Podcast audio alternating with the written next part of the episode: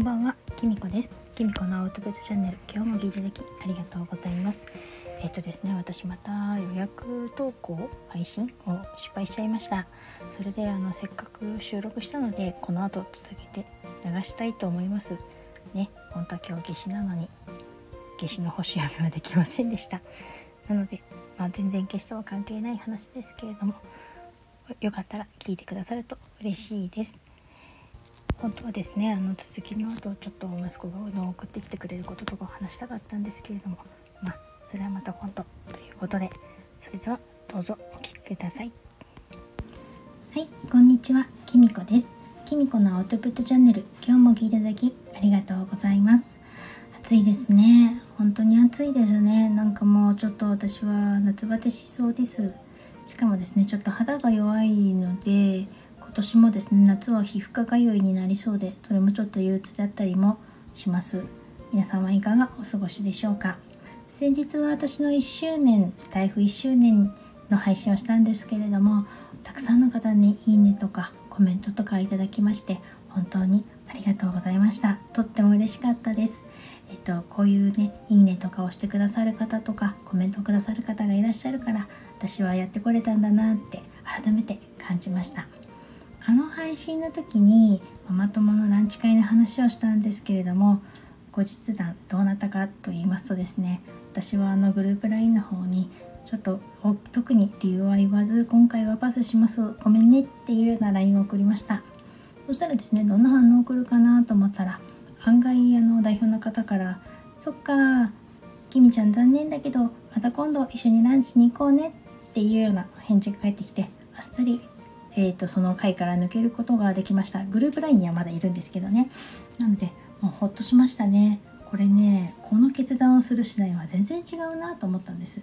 もしこれでね無理無理ね行くってことにしちゃったら本当にその間もその当日も気も気が重かったと思うんですよ。私無駄な時間とお金使っちゃってるなーなんてきっと思って頭も痛くなっちゃったりとかするかもしれないし調子悪くなっちゃうんじゃないかななんて思いましたね。だから本当に良かったです。それにですねさらにですねこのランチ会じゃあどうなったのかというとですね最終的にはねみんなの予定があのうまく合わなくてまあ流れちゃったんですよねリスケっていうかになっちゃって。やっぱりねそんなにみんなもね特別集まりたいって思ってないと思うんですよね。それがねきっと本音だと思うんです。だってもう子供たち大学生ですしね。もうママにはママそれぞれのね私がこうやって星読みとかしてるように自分のやりたいこととか仕事とかあると思うんですよ。だからねもうこういうママ友付き合いって必要ないんじゃないかなってしみじみ感じました。こういうのねだんだん子供の成長とともに断捨離していかなきゃいけないのかなと思うんですよね。本当に必要な人とはねずっとつながれると思うしつながっていけばいいとは思うんですけれどもあの本当にお付き合いっていうのを無理にすることないんじゃないかなってしみじみ感じました。それとですね昨日父の日でしたけれども皆さんどうでしたか？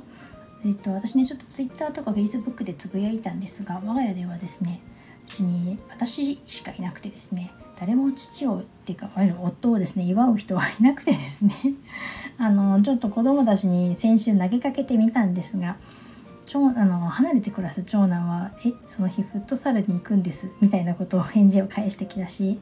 一緒に住んでる娘はですね「えその日ちょっと彼氏と会う約束してるんだよね。なんならちょっとその日彼氏とお泊まりしたいんだけど」とか言っちゃってむしろ内緒にしてほしいとか言われてかえって悩み事増やされるっていうどういうこっちゃい？みたいな感じだったんですよね。だってね。っていうことはですよ。彼氏だって父の日何もしないってことでしょ？なんだかなって感じですけどまあ正直そんなもんですよね。あのもちろんその父の人が母の人が祝ってくれるってこと本当に嬉しいと思うしありがたいと思うんですけれどもまあ私がじゃあ自分が子供の頃そうだったかっていうとうーんどうかな一人暮らしとかそれこそ上京してからなんて大してしてなかったような気がします。で実際本当の親のありがたみとか感じたりするのってこうやってあの子供が結婚してとか子供が生まれたりとかして自分が親になったりとかある程度親と同じぐらいの年齢になるとかそういう風にならないとわからないもんだと思うんですよね。今時点だかまあ私たち私の子供みたいに10代20代の子供だったり一緒に独身だったりとかしたら、まあ、独身じゃなくてもですけども親なんてねいてくれるのが当たり前。なんかしてくれるのが当たり前。してくれなかったらなんでしてくれないのっていうのがねまあ普通の子供なんじゃないかな。たまにね Facebook とか Twitter とかにねとっても親孝行の子供の話とか出てきますけれども本当にそれは稀だと思うんですよ。まあ、自分の子供をね棚にあげるわけじゃないですけれども、まあ、むしろですねなんかそういうことも忘れてフットサルに友達と出かけるとかね。彼氏のとこに行くとかね。まあ楽しくやってるんだなと。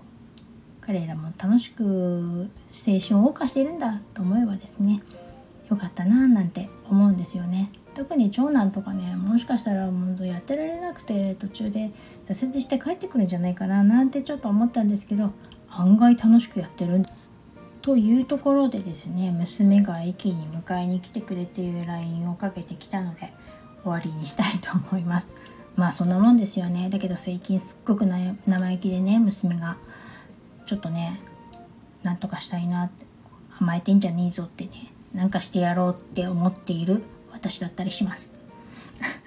それでは今日はこの辺で最後までお聴きいただきありがとうございました。またお会いしましょう。きみこでした。あそうそう。あの今月末までまだ